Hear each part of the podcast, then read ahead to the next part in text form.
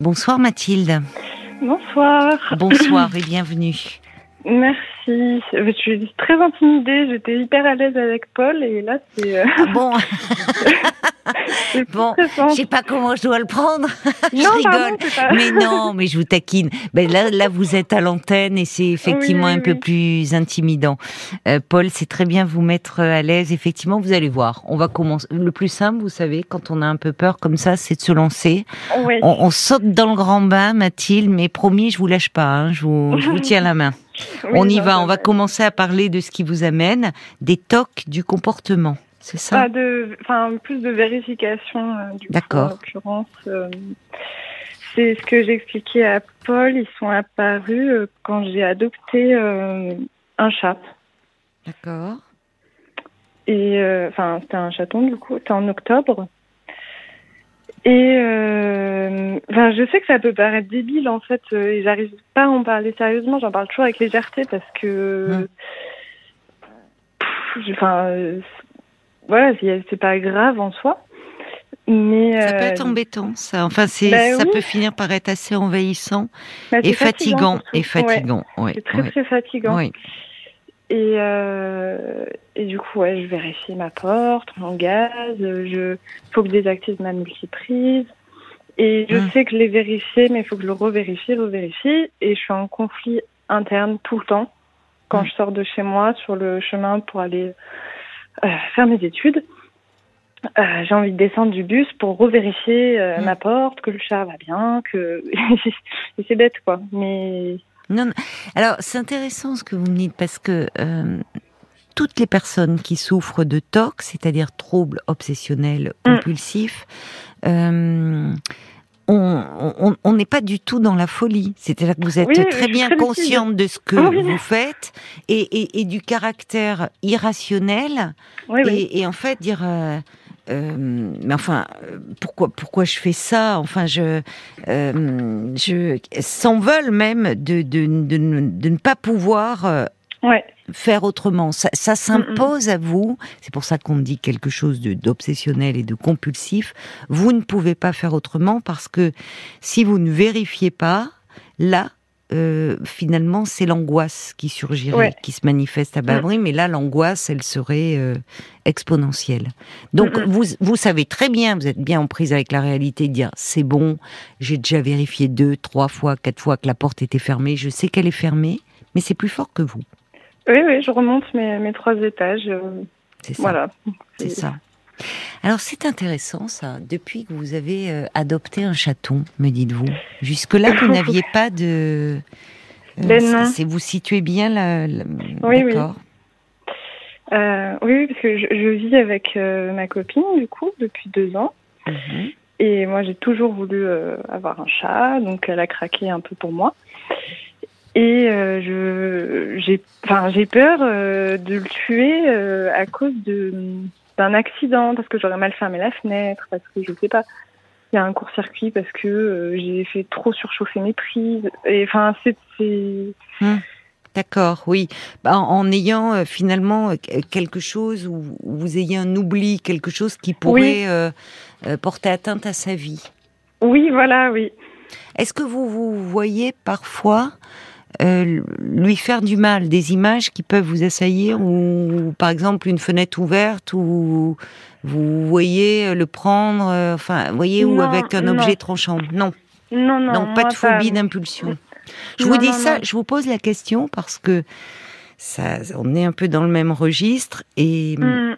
et c'est la, la peur, la- une peur euh, de, de faire mal à justement aux êtres que l'on aime. On le voit parfois chez des, enfin ça peut arriver euh, chez des, Oui. des, des femmes avec qui on vient, vient d'avoir un bébé. Oui, Euh, elles se voient faire du mal à leur bébé, ce qu'elles ne feront jamais en fait. hein. C'est quand on a ce type de pensée, euh, vous voyez, penser c'est pas le faire, mais c'est très ouais. angoissant. Et ça m'intéresse parce que finalement vous avez un bébé, un bébé chaton dont vous êtes responsable. Bah oui, bah euh, oui, oui, c'est... bah oui, c'est un, bah, un petit être euh, oui, oui, c'est un dont- être vivant euh, bah, qui vous- dépend de moi, quoi. qui donc, dépend de euh, vous, oui, euh, bien sûr. Oui, c'est à ce moment-là que c'est apparu. Bah oui, ouais, ouais, c'est. Ouais, la peur de, ouais, vraiment d'oublier un truc qui, qui, qui ferait qu'il soit en danger et que C'est soit ça. ma faute s'il s'il décède, quoi. Enfin, je fais des énormes raccourcis dans ma tête euh, Hmm. Qui font que je pense tout de suite à un accident euh, grave. Hmm. Et j'ai, enfin, je, enfin, j'en parle pas beaucoup parce que ça concerne mon chat, donc c'est pas Oui. forcément. euh, Oui. Enfin voilà, c'est. Il a quel âge aujourd'hui, ce chaton? Un peu moins d'un an. Il, a grossi. C'est Il va bien. Ben oui, Vous très prenez bien. bien soin de lui. Mais les, les... c'est toujours là, ces pensées. Oui. Oui. Ouais. On va continuer à en parler. C'est, intéressant. Je vous remercie euh, d'avoir appelé, ma chère Mathilde. Ça concerne beaucoup de monde. Donc, restez bien à l'écoute. On se retrouve Oui, dans oui, quelques minutes après les infos. À tout de Ouais, suite. à tout de suite. 22h, minuit 30. Parlons-nous. Caroline Dublanche sur RTN. Et on vous retrouve, ma Oui. chère Mathilde. Vous avez, voilà, il y a une petite coupure sur Oui, la oui, ligne. oui.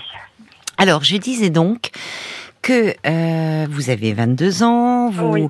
faites euh, des études pour euh, devenir travailleur social, Oui, vous vivez avec votre copine oui. et vous avez, vous songiez à adopter un petit chat. Oui. Donc jusque-là, tout allait bien. Si ce n'est que quand enfin vous réalisez votre rêve d'adopter ce petit chat, bah, ce que vous n'aviez pas prévu, c'est que vous vous êtes mise à avoir plein de tocs de vérification. Ouais. Vérifier Ouais. que votre porte est bien fermée, que le, vous dit le gaz, gaz, euh, Ouais, voilà, enfin des trucs euh, Oui. pas, c'est ça. pas, Ben, euh, rationnels en fait. Oui, pas rationnel, mais lié à lui, c'est-à-dire la, la peur que avoir laissé une fenêtre ouverte, Oui. enfin, Oui, et que par votre faute, par votre oubli, Oui. euh, ce petit chat ne meurt. oui, Ah. oui, oui. Et euh, là où, enfin, ce que je vis pas forcément très très euh, c'est que moi, mon père est, était- enfin, il a été diagnostiqué schizophrène il y a 10-15 ans.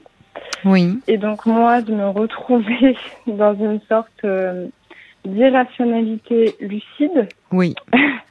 Oui. enfin, ça fait du coup un mélange euh, Dans où votre à la tête. fois j'ai peur de tuer ce chat que j'aime profondément. Oui. En même temps, j'arrive pas à contrôler mon euh, mes actes, enfin de, de vérifier Oui, euh, plein oui. les trucs. Euh, plus, euh, ouais, après. Oui, je comprends que ça soit très ça- compliqué. Parce que ouais, ça s'empile un peu, quoi. Bah, parce que déjà, je, je vous le disais, euh, si vous voulez, les, les personnes comme vous qui ont des tocs euh, se rendent parfaitement compte de l'absurdité hein, de leurs agissements. Euh, Enfin, euh, c'est ce qui fait souffrir d'ailleurs parce que euh, c'est vous vous vous rendez compte que c'est irrationnel, que c'est absurde, mais vous ne pouvez pas y renoncer parce que sinon, là, l'angoisse, elle serait massive. C'est une façon de conjurer une angoisse. Mm. Et j'ajoute, euh, Mathilde, c'est ça n'a rien à voir avec euh, euh, la pathologie de votre père. Oui, la oui, je sais, schizophrénie, on est dans ce qu'on appelle les psychoses, où il y a une euh, dans la, la, la- la- la- dans les euh, si vous voulez, il y, a, il y a trois grandes structures de personnalité. Il y a les névroses, euh, les, les dépressions, les phobies, euh, il y a les psychoses, la, pa- la paranoïa, la schizophrénie, euh, et puis il y a la, la, perversion. Bon. Donc vous, vous ça n'a rien à voir, mais je comprends, c'est-à-dire que vous dites ce côté irrationnel, ça vous ramène Ouais. à ce que vous avez connu. Parce que Mm. votre père, me dites-vous, a été diagnostiqué il y a seulement 10 ou 15 ans, donc très tard pour sa schizophrénie. Euh, oui, oui, oui, Parce que ça- la schizophrénie, ça commence jeune.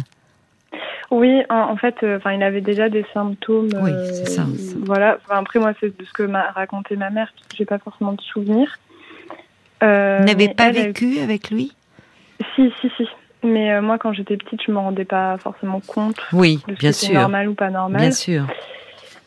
Et euh, elle, à ce moment-là, elle connaissait pas du tout euh, cette pathologie et elle pensait qu'il était un peu excessif, quoi, on va Mhm. dire. Hum, dans ses angoisses, dans ses. Mais euh, ouais, c'est en, en 2006, ouais, donc ouais, il y a que là, ça, enfin, ça a complètement pété. Il a décompensé, on dit. Ouais, C'est-à-dire, oui, il a eu un, Mm. un état délirant. Exact, ouais. Il en a refait euh, plusieurs. hein. Il a été hospitalisé euh, pendant dix ans. euh, Enfin, une fois deux ans et une fois euh, huit ans quasiment. Donc, D'accord. Donc euh, ça, enfin, il, est stabilisé aujourd'hui? Non, Non, non, non, non. du tout. Donc, euh, mais après sur ça, moi, ça va. Enfin, je veux dire, j'ai j'ai fait un gros travail dessus. De quelle façon? Euh, bah, euh, bon, il y a eu un épisode où avec ma sœur on était présente et euh, du coup il y a eu toute une histoire de juge pour enfants. Un épisode où il a, oui, il y a eu quelque chose de de, de grave dans son Euh, comportement? Ouais, enfin c'était pas. euh, enfin, oui, oui, oui. Oui, si vous me dites qu'il y a eu un juge pour enfants, des éducateurs nommés. Oui, voilà, parce que enfin vu qu'ils étaient divorcés, euh, mes parents, il y avait un droit de garde sur nous et c'était pour euh, lui retirer son son garde en fait. Pour vous euh, protéger, oui, oui, c'était voilà, nécessaire ouais, en exact. fait. C'est c'est votre mère Voilà. qui a mis en place cela. Elle a eu raison. Oui. Enfin, il fallait. Oui. C'était pas contre votre père, mais il fallait vous protéger. C'est-à-dire que vous auriez pu être en danger avec lui de, de par sa pathologie en fait. Oui, Hmm. oui, oui.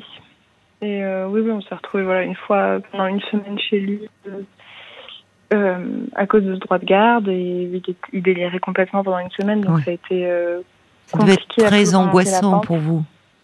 ouais, Bah oui. oui, oui. Vous aviez quel âge à ce après, il y moment-là a eu, euh, j'avais 14 ans. Hmm. Donc après, il y a eu tout un staff euh, Autour de vous. pour moi, quoi. Oui, oui, oui. Oui, mais il y a des euh, images qui restent, qui demeurent et, et qui sont incompréhensibles et qui créent, suscitent de l'effroi. Ça fait peur, la maladie mentale. C'est très angoissant, enfin, d'une personne qui est en crise.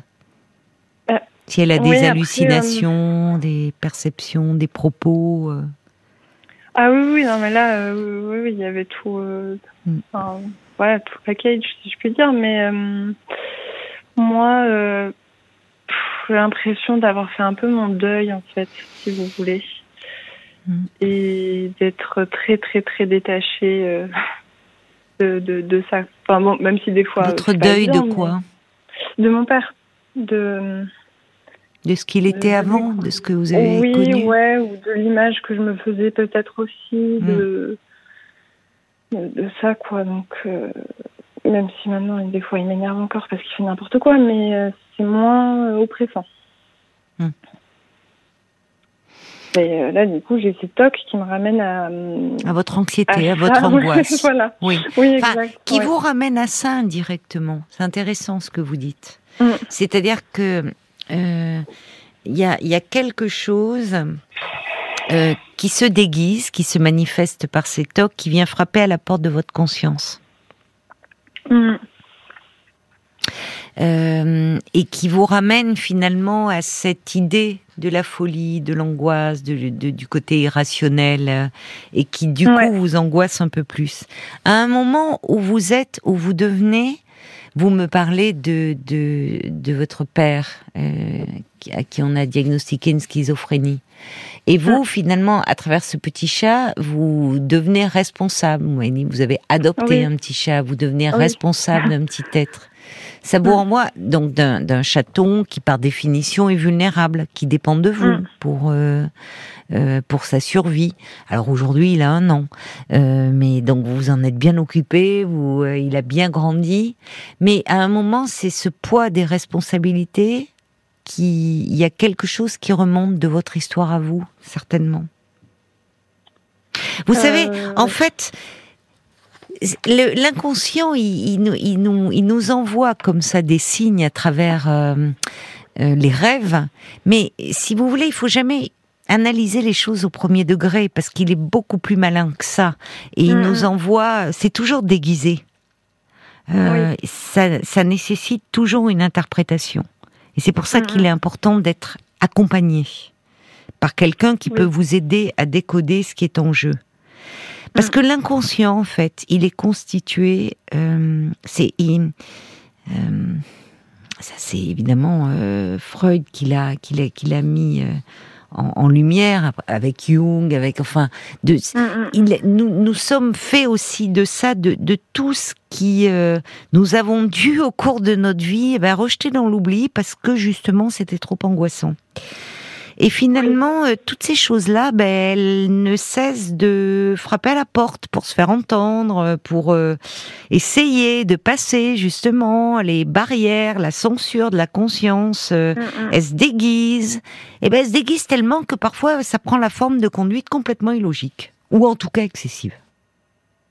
Alors c'est dérangeant, parce qu'effectivement, mais enfin, euh, moi qui pense tout contrôler, qui qu'est-ce que c'est ces comportements complètement irrationnels? Ben, c'est qu'il y a quelque chose qui, pour le moment, si vous voulez, euh, ne peut pas encore être dit en mots et qui s'exprime avec ce comportement irrationnel. C'est toujours l'expression d'une souffrance. Donc il y a quelque chose qui demande à être entendu, là, Mathilde. Êtes-vous là? Oh non. Oh là là, je sais pas ce qui se passe, c'est compliqué la liaison. Bon, j'espère qu'elle a entendu. Euh, je crois qu'on va pas pouvoir rappeler euh, indéfiniment euh, parce que je peux pas faire un. Oui, c'est compliqué un échange haché comme ça. surtout, je sais pas ce que Mathilde a entendu, à vrai dire, de ce que j'ai dit ou pas. Est-elle là, Mathilde? On a un souci avec votre ligne. Mathilde, êtes-vous là? Ah oui, pardon, je pensais avoir Paul. Désolée. On est, on est euh, régulièrement interrompu, c'est un peu compliqué l'échange parce que je ne sais pas ce que vous, vous avez entendu en fait de ce que j'ai dit ou peut-être rien. Ben, rien. Enfin, non, je, oui. Bon.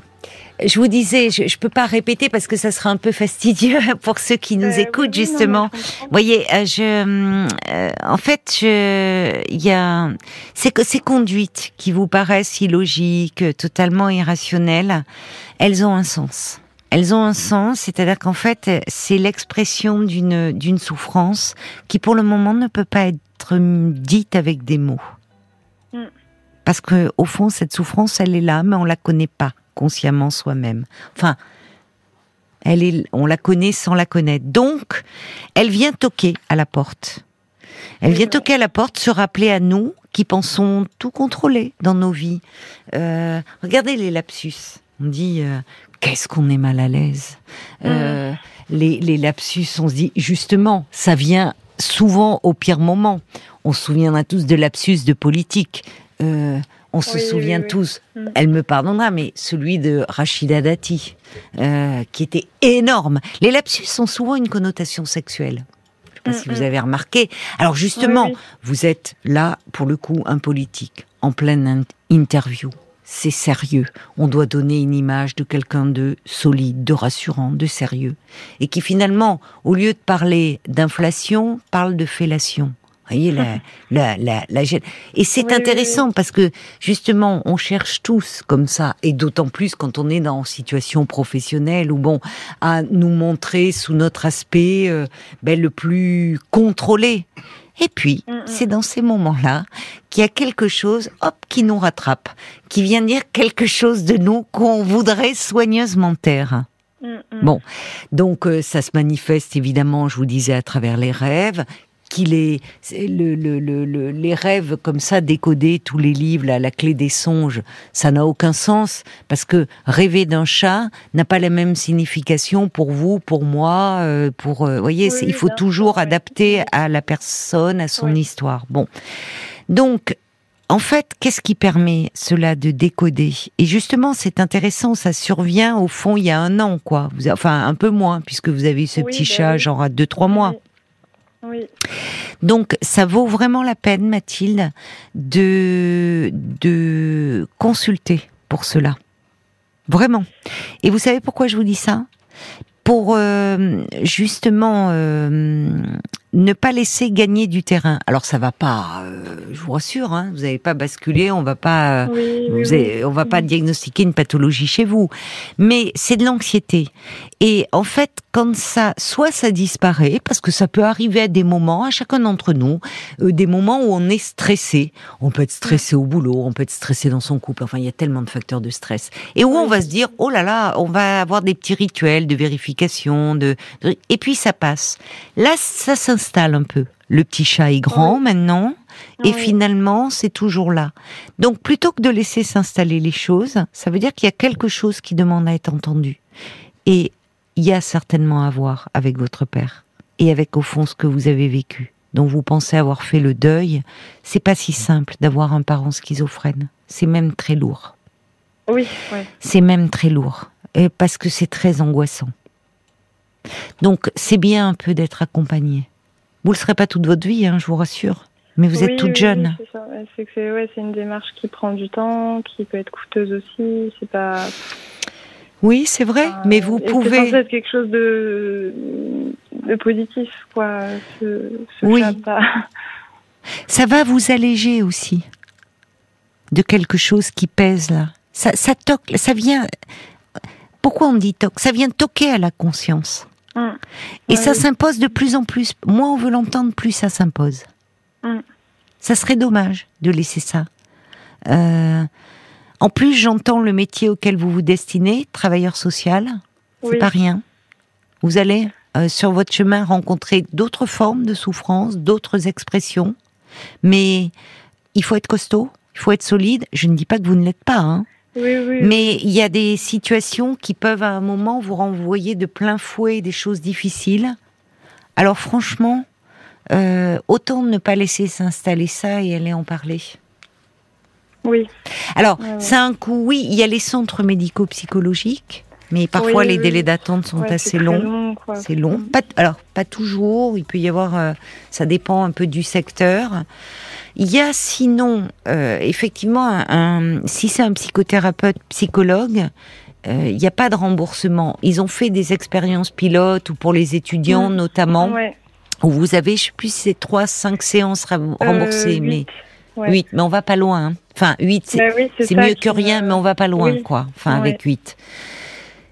Vous pouvez voir euh, un médecin psychiatre, pour le coup, parce que euh, qui euh, euh, qui fait des psychothérapies, hein, bien sûr. C'est pas c'est pas pour qu'il vous prescrive, voyez, un traitement, oui, oui. mais parce que là, il peut vous faire une feuille d'assurance maladie aussi.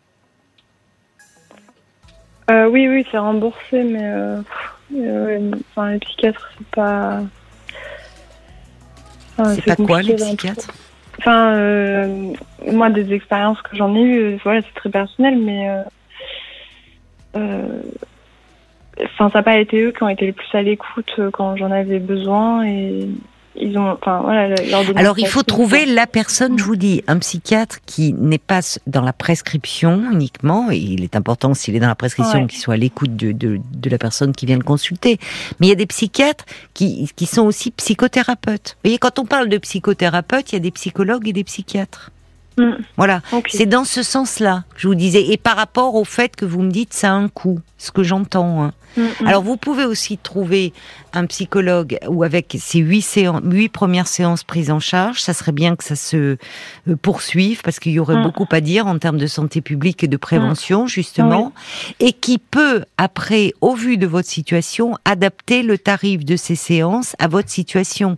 C'est-à-dire que je le dis souvent, alors il y a des gens qui disent ah bon ça est à la tête du client? Non, c'est pas une histoire de tête du client, c'est qu'effectivement la thérapie ça a un coût et que quelqu'un qui est étudiant ou quelqu'un qui est au chômage, quelqu'un qui est en invalidité, Ouais, oui, ouais. eh bien, Mm. effectivement, on peut adapter euh, des, des, des, des- faire des consultations à, à des tarifs moindres que quelqu'un qui a une activité qui lui rapporte bien sa vie. C'est aussi ça la solidarité finalement. Voilà. Oui.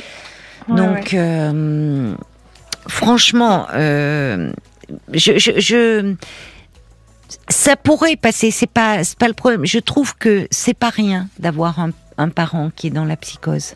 Ça pèse. Et Oui, oui, ne oui, le oui, sous-estimez pas. Et alors j'entends ce que vous me dites au départ, vous en parliez d'une façon pour vous, on en rigole de ces tocs, de sur un mode un peu léger. Mais et, et, bah, Laurent Baffy en avait même fait une pièce qui était très drôle, mais derrière ça, il y a une souffrance. Donc ne mettez pas le couvercle dessus parce qu'elle mérite Mm. d'être entendue. Vraiment. Bon, bah. Il y a Bambi qui dit votre chat il est à l'abri entouré d'affection, mais euh, mais euh, finalement euh, peut-être que là il y a aussi une tentative pour vous de tout ma- maîtriser. De, il y a Mm. quelque chose qui demande à s'exprimer, donc ça vaut le coup de de se pencher là-dessus. On va aller voir du côté de la page Facebook parce qu'en général ça parle à beaucoup de monde les les TOC, les troubles obsessionnels compulsifs. Alors, je, vais, je vous lirai après euh, une, un ou deux messages euh, de conseils pour aider euh, à s'en sortir. Mais j'ai Jérôme qui dit 14 ans, c'est un âge où l'on n'est plus un enfant, mais où on ne maîtrise pas encore le monde des adultes. Vivre ces événements à cet âge, ça n'a pas dû être anodin. Est-ce que ce serait euh, la peur de la maladie de, de votre père qui serait euh, rassuré par le fait qu'on est capable de s'occuper d'un animal? Euh, Est-ce que les TOC auraient une vocation de conjurer la peur d'être soi-même malade? Voilà, c'est beaucoup de questions, euh, mais visiblement il reste il y aurait une peur enfouie euh, qui serait là en filigrane. Et puis il y a la mouette qui dit un peu la même chose. Est-ce que vous n'auriez pas euh, comme une peur de ne pas être capable de vous occuper de votre chat du fait d'une angoisse inconsciente, de perdre la raison, à l'image de ce que vous avez pu voir de votre père et ressentir à ce moment-là, euh, étant Mm. jeune? Mm. Voilà, c'est c'est des questions euh, que les auditeurs posent. Alors. Sur les, les conseils, j'ai Valérie qui me dit moi je me suis débarrassé de mes tocs grâce à une psychanalyse. Euh, Ah oui. On en revient. Je viens d'une Mm. famille très dysfonctionnelle avec une mère anxieuse et dépressive et également prendre une grande distance avec ma famille m'a m'a beaucoup aidé. Et puis j'ai pas Padou qui est dans le voilà c'est c'est plus pratique. Antoine, Euh, ah non, pour le coup, je pense pas. C'est Padou Padou, mais euh, il était pareil. Je vérifiais 20 fois les portes, le gaz, les fenêtres, les robinets. Mm, Je mm. faisais demi-tour pour revérifier. Et j'ai une technique Ouais. qui m'évite de faire euh, demi-tour. C'est lorsque je ferme la porte, je me filme avec mon téléphone en disant euh, le jour et l'heure. Et je filme l'action de clencher la porte, c'est ce qu'on dit dans l'Est. Mmh. Et lorsque l'angoisse monte, eh bien, je regarde la vidéo et ça me rassure et je fais plus demi-tour. C'est peut-être idiot, mais c'est ce que j'ai trouvé pour ne pas perdre des heures en vérification. Mm. Oui, mais parce que derrière ça, en fait, et vous l'avez dit vous-même, Mathilde, il y a une grande fatigue. Ça crée une grande fatigue psychique. Bah, ça absorbe que- beaucoup l'énergie de conjurer l'angoisse. Oui, oui, parce que du coup, euh, moi, je, le fais à ma, enfin, avec les techniques que je trouve, euh, Et chacun a de des tout techniques. oui. conscientiser, quoi. Je conscientise que tel truc est fait. Je- mais c'est des C'est gestes rester que dans on le fait tellement de manière euh, anodine normalement que moi, ça me rajoute Mmh. une charge mentale. Mais euh, évidemment. Mais évidemment, il y a des. En fait, ce sont des rituels conjuratoires. Oui. Euh, et, et si euh, il y a comme ça beaucoup de personnes, si et, et notamment tout ce qui est de l'ordre de la vérification, il y a des personnes qui ont besoin de compter jusqu'à un certain nombre et, qui ont le sentiment que si elles font pas, il y a des catastrophes terribles qui vont Mm, s'abattre sur elles-mêmes ou sur leurs proches. Elles savent que c'est absurde, comme vous. Oui, oui. Elles savent que c'est. Mais si Mm. elles ne le font pas, il y a au fond d'elles-mêmes dire il va s'abattre une catastrophe. Donc tout ça, ça, vous dépensez une énergie psychique énorme dans tout ça. Ah oui, Énergie, oui, mais oui, oui. énergie que vous auriez besoin de mettre dans votre vie plutôt. Oui. Paul, une dernière. Bah oui, c'est la mouette pour vous rassurer. Elle dit j'ai eu plusieurs psychiatres formidables qui me faisaient tous uniquement de la psychothérapie. Voilà. Et puis j'avais un autre psychiatre pour les médicaments. Allez-y sans peur ni a priori. Allez, ouais. je sens un peu votre euh, réticence, mais je vous y invite parce que vous savez, l'analyse, le travail analytique permet euh, de, de dire avec des mots ce que, pour le moment, on n'arrive à exprimer qu'avec des actes. Alors ça en vaut la peine, vraiment. Ouais, ouais, ouais, je vais y, enfin, je vais y réfléchir parce que bon. Voilà. enfin, Et puis une caresse à votre petit chat, il s'appelle comment? Gisèle. Isel. Gisèle. C'est drôle, hein, c'est drôle, mais oui, non, mais je, je, suis- je, je suis quelqu'un de. Malgré mes tocs, je reste quelqu'un de marrant, quoi. Mais, euh, mais, mais j'en n'en doute pas une seconde, Mathilde. Mais vous, vous trouvez que j'ai peut-être pris très au sérieux euh, Non, non, ces non, tocs, justement parce que euh, je sais à quel point on peut en rire de ces tocs et que c'est une Mm. façon de dire justement, bon, pour Mm. ça fait rire. Euh, on en fait, bah, je vous dis, on en fait des pièces de théâtre, on en fait des films, on en fait des reportages. C'est toujours bon. Mais je sais aussi que euh, derrière, il y a une souffrance qu'on peut pas exprimer. Donc euh, c'est Oui. pour ça que je l'ai pas pris Ouais. sur le mode de l'humour avec vous. Non, mais, Mais oui, je oui, ne doute pas que vous ayez une personnalité euh, qui ait de l'humour. Euh, et je l'entends avec le nom que vous avez donné à, à ce petit chat. je vous embrasse et puis une caresse à Gisèle alors. Ça marche, merci. Au revoir Mathilde. Au revoir. Jusqu'à minuit 30, Caroline Dublanche sur RTL. parlons-nous.